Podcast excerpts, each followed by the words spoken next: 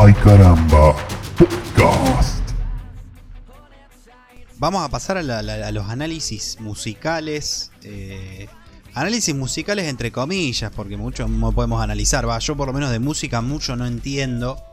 A nivel técnico, seguramente si, si el doctor Nachito, que sabe mucho más de música que nosotros, está online, nos va a tirar algún, algún dato de color eh, más específico, más técnico de lo que sería la, la música. Tuvimos muchos eh, comentarios o muchas, eh, muchas sugerencias en Instagram de muchos seguidores, como habíamos comentado antes. Hay varios, no sé si vamos a llegar a verlos todos. Creo que nos va a convenir ver eh, algunos nada más, me parece. No sé, no sé a usted qué le parece. Perfecto. No, está bien, podríamos detenernos en eh, como hacer como un. Quizás en dos o en tres, y a lo sumo, para, para no dejar a nadie disconforme, lo dejamos para la, próxima y, y lo terminamos ahí.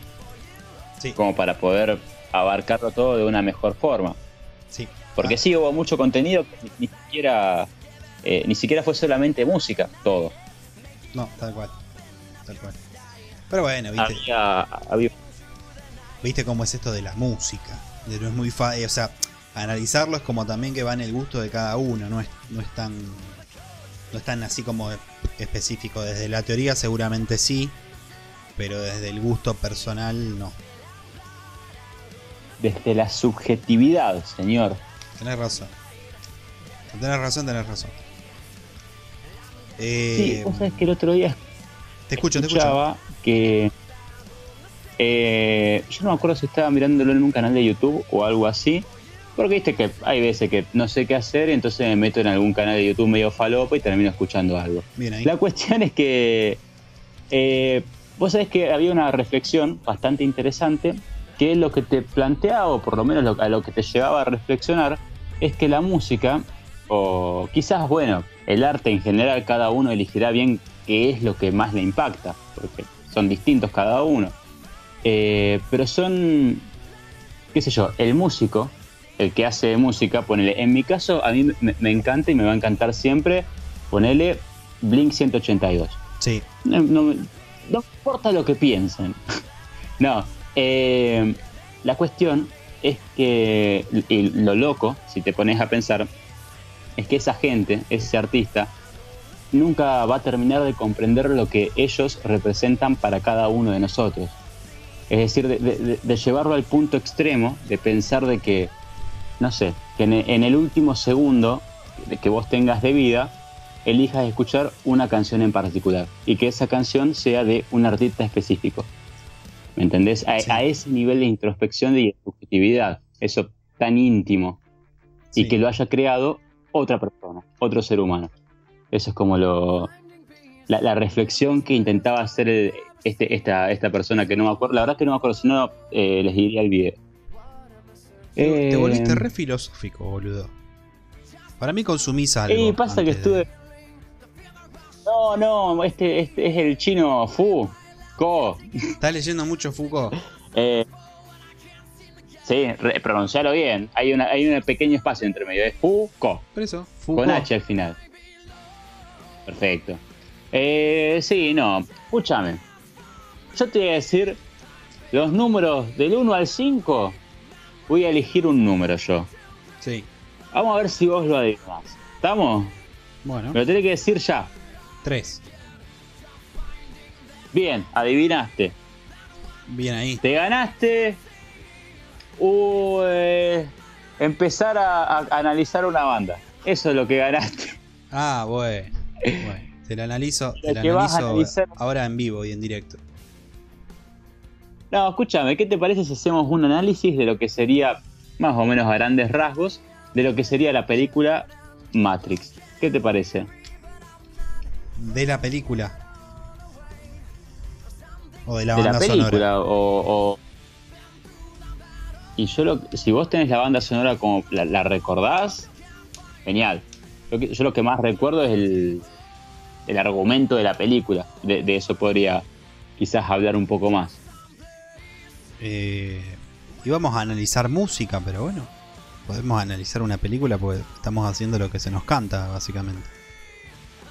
Así que mal no está. Eh, no, no. Es que.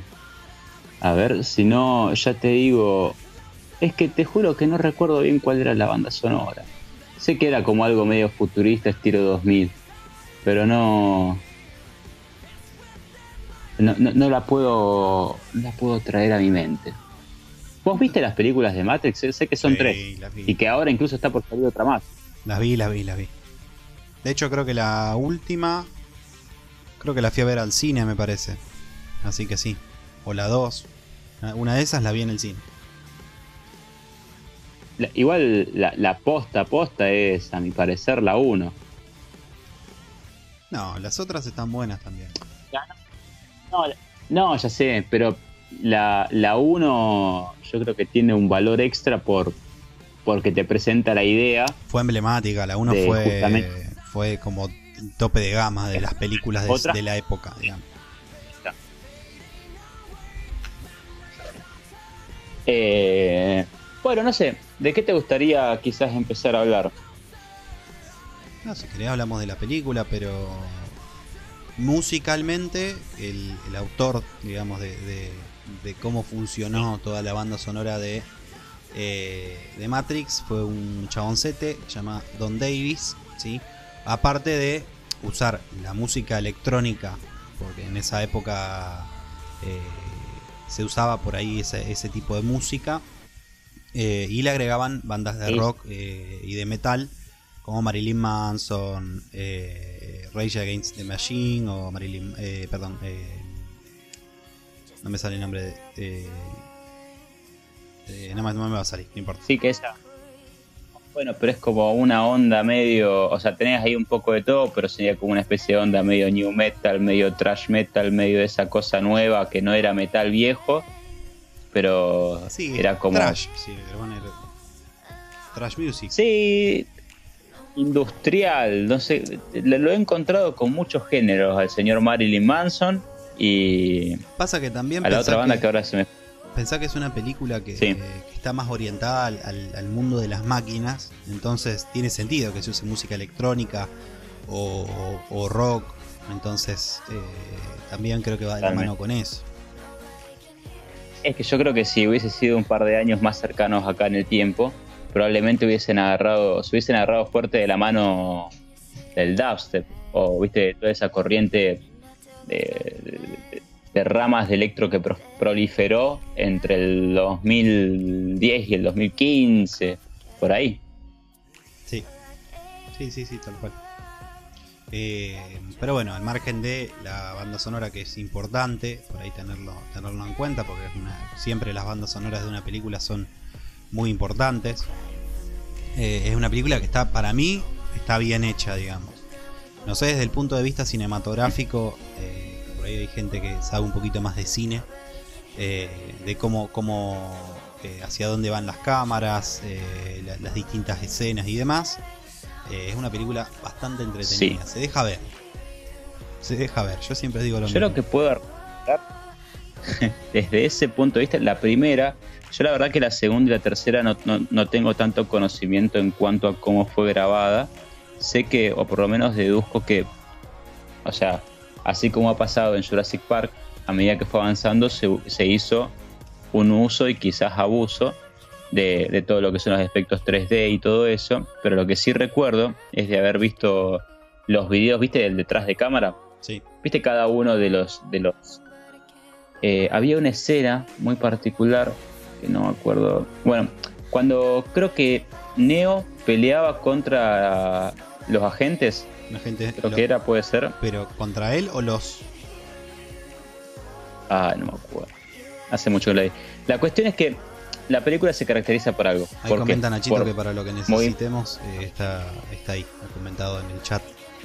Perdón que te corte. ah perfecto excelente Sabe mucho de Matrix en Eh, la parte de música. amigo de la casa. Eh, lo que yo estaba comentando es que hay algo que la caracteriza mucho a Matrix, o por lo menos que la caracterizó en su momento y que la separó del resto de las películas, y era la forma en la que estaba filmada. Porque vos de golpe te encontrabas con un montón de escenas donde literalmente la eran un montón de cámaras que se ponían en círculo y donde se, eh, el actor ejecutaba una acción. Entonces lo que se hacía, de esa forma se lograba, se, se tomaban todas las filmaciones de cada una de las cámaras que estaban filmando al mismo tiempo y después todo eso se procesaba con algún tipo de software que no era de Adobe, de alguna, de algo habrá sido, El Paint. y, y de esa forma, claro, con un Paint y, o un Movie Maker, algo de eso. Y, y con eso armaban esas escenas media como loca, trambólica, en cámara lenta, esquivando las balas, eh, todo eso que creo que para ese momento del cine fue revolucionario. Sí, sí, sí, fue como el inicio no, de los efectos especiales. El arranque de los efectos especiales, fin de cuentas. Y más o menos. Sí, sí, sí. Pero bueno. Eh, de más está decir que las otras dos películas están buenas también. Sí tienen un poquito más de. un poquito de efectos especiales. eh, ya avanzados. Porque la primera película fue como el auge y después se fueron usando los mismos de la época. Que ya existían en otras películas también. Porque. Porque ahora se usa mucho. El efecto especial hoy en día en las películas es. Por lo menos en las películas que sí necesitan. O sea, no, no películas de drama o, o, o de suspenso, sino películas de acción y todo ese tipo le meten efectos especiales a morir. Como en Marvel, por ejemplo. Sí, ahí es todo pantalla eh, verde a full. Mal, mal, todo, que eso todo también te- te- un, poco, un poco te rompe la, la magia. ¿Viste? Cuando ves el, el detrás de escena y están todos los actores ahí, sea Marvel, sea lo que sea. Y, y atrás tienen solamente una pantalla verde y, y poco más que eso. Y cuerdas. te, te rompe un poquito el corazón. Y cuerdas de donde cuelgan y, y simulan volar. Exactamente. De hecho hay memes, viste que estuvieron eso, saliendo eh, memes de, no sé. de Goku con la pantalla verde atrás. de- Sí. Así que... Así Y que pasa bueno. que cuando tuvo mucha postproducción, todo lo que fue cuando se convirtió en Super Saiyajin, y- o cuando luchó contra Broly, boludo, Hay un montón de gente todas las películas. Sí, no, ¿qué te pensás? ¿Que el Supremo Kaiosama nada más era uno de reparto? Era operante técnico, boludo. Hacían, hacían cámaras. todo, hacían todo, o sea, cuando no estaban en escena tiraban los cables, todo. Pero porque la gente de China en el cine no te paga una mierda. Eso es lo que... Y alguien tiene que decirlo a esto. Si no lo decimos nosotros, Lisandro, que somos un, médico, un medio de comunicación, ¿quién lo dice? Sí, tal cual. Akira Toriyama es un hijo de puta. Ese, ese Akira Toriyama, que se hace el, el- el- el rey del anime, ese no entiende nada, es un garca. sí. Usted tiene que arrepentir Usted se tiene que arrepentir de lo que dijo. de lo que hizo. Eh, Hay que ¿Qué analizar te eso. parece a vos, Dragon Ball Super? Dragon Ball Super, Yo quiero, mira, escuchamos una cosa. sí. Eh, vamos a retenernos un segundito acá. Yo quiero, yo me pongo en este momento como una persona que, yo soy el entrevistador y vos sos el entrevistado. Ok. Eh, esto es una, yo ofrezco un punto medio, un punto parcial. ¿Qué te pareció Dragon Ball Super? Y si lo tuvieses que comparar con Dragon Ball y Dragon Ball Z, No se puede comparar. ¿qué, qué, tenés para, No se puede comparar. para bien? No, para mal. ¿No te gustó? No, no lo podés comparar nunca ni con Dragon Ball ni con Dragon Ball Z. Para nada. Porque es, hasta los dibujos son diferentes. El, el- el trazo del dibujo cambia una banda. Se nota que son, sí. son muy pedorros. La, la calidad que tienen. Aparte no tienen ya... na- O sea, se les terminaron las peleas. O sea, no- ya no saben más con quién pelear, ¿viste? Porque aparte cada vez se hacen más fuertes. Entonces es como que... Pará, loco, ponerle un freno. Y ya, o Claro. es como rápido y furioso, ¿viste? Ya cuando viste que el auto vuela de un edificio al otro, decís, esta es una garcha, te levantas y te vas. Es lo mismo, él se le transforma el pelo en amarillo, después se le pone en rojo, después se le pone en azul y el próximo pe- pelo que va a tener va a ser verde, seguramente. Eh, o gris, después gris, con brillitos de colores a los costados. No, ya está. Eh, por eso, por eso. ¿Existe? Por eso. Eh, entonces Ah. es como que ya pierde, pierde el sentido totalmente, boludo. Eh, puedo rescatar el, el- la música. Allí en la- creo que en la de. Creo que en Super era, me parece. En una de las temporadas tienen un tema musical muy bueno. Eh, muy pegadizo. Pero Mm. lo que es contenido audiovisual, si querés decirlo así. eh, penoso. Sí. Penoso. No muy bueno. Y lo. Escúchame. eh, bueno, asumo entonces que está por debajo de Dragon Ball Z. Sí. Y en relación a Dragon Ball, Dra- o sea, Goku Niñato, Mira, yo te diría que también. Porque Dragon Ball era el como el- ¿eh? Eh, Dragon Ball, por lo menos en relación a Dragon Ball Z, era. A mí me pareció una cagada. O sea, le faltaba mucho. La posta a posta era Dragon Ball Z. Dragon Ball estaba ahí, está bueno, pero. Pasa que la está diferencia bueno entre- siempre y cuando no. La diferencia entre Dragon Ball Z y Dragon Ball es, eh, es la acción o la, la cantidad de peleas que tiene Dragon Ball Z en relación a Dragon Ball. Dragon Ball era más como la historia de Goku detrás de las de las de las esferas del dragón, eh, como las Claro. peripecias de- de- del viaje. Entonces es como que tenés Claro. eh, huecos eh, pedorros de, de- donde pajerean, van, vienen, que no tiene tanto poder, el, eh, más, es más pelea de, de- artes marciales Sí. que las peleas contra bichos como Cell o, o Freezer, que son peleas emblemáticas de la, del anime, me Claro. Sí, sí, sí, sí, sí. Pero bueno, Y, o sea, re- recalcamos que. O sea, la, la cagada es cuando uno se termina de dar cuenta el, el abuso del CGI que hay en Dragon Ball Super. Porque le saca la pantalla verde y a Sí, Broly sí, se le no. caen los músculos. no, si está viejo, Sí. Goku está viejo, y Broly está como, como Silvestre Stallone, ¿viste? Le, le meten, le meten suero, suero fisiológico por el orto para que, para que se le hinchen los brazos. Que arranque. ¿Eh? Para que arranque. Claro, y sí, pues no se mueve sino, boludo. Está, está viejo, tiene, creo que tiene artrosis. Eh, está complicado. Broly está complicado. Eh, y Goku también. Goku tiene una hernia de disco. Yo no te puedo explicar. Ah, ahora, pobre Vegeta, boludo. Siempre el Siempre segundo. segundo, sí, siempre segundo, boludo. Y es uno, es uno para mí de los mejores personajes. Y, por- y yo creo que, o sea, ahí se justifica la- toda la bronca que tiene él, que encima después se termina siendo bueno. Después que se arrepiente, yo, que. Después se arrepiente. ¿Cuándo? ¿Cuándo? Recordá que yo no vi Dragon Ball Super. Si es de Dragon Ball Super, No, No sé. Siempre, igual, no, Dragon Ball Super no lo vi tan. Va, creo que no, la verdad que no me acuerdo porque lo vi hace mucho, pero. Creo que no, ahí estaba más como que ya estaba Mm. tipo modo justiciero. eh, pero es más en Claro. la- en, los, en Dragon Ball Z, es más como que eh, quiero ser yo el más fuerte, te, te genero un quilombo para hacerte perder tiempo y ganamos unos 15, 20 capítulos y después me arrepiento.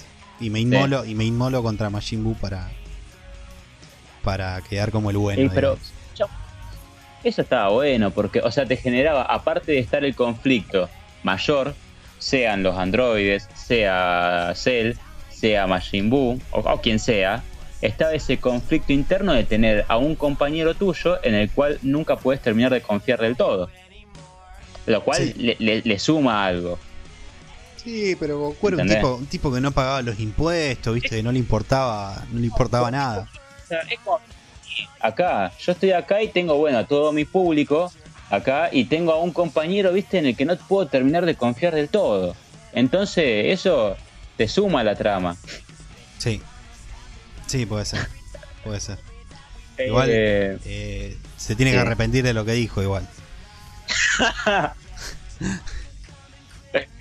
ah, Así que Eh, bueno. Cuestión. bueno, hic- hicimos análisis de, de- de Dragon Ball. Sí, nada que ver con lo que teníamos para hacer igual, porque había un montón de autores para analizar. Que bueno, última lo podemos analizar en un próximo directo en la semana. Eh, podemos hablar un poquito de la Tigresa del Oriente, de Alejandro Fernández, Ya. de. ¿Cómo es? De Neck, Neck Tip. También creo que estaba. Así que. Sí, sí, Así sí. que bueno. eh, vamos a ver si en la semana hacemos un análisis real.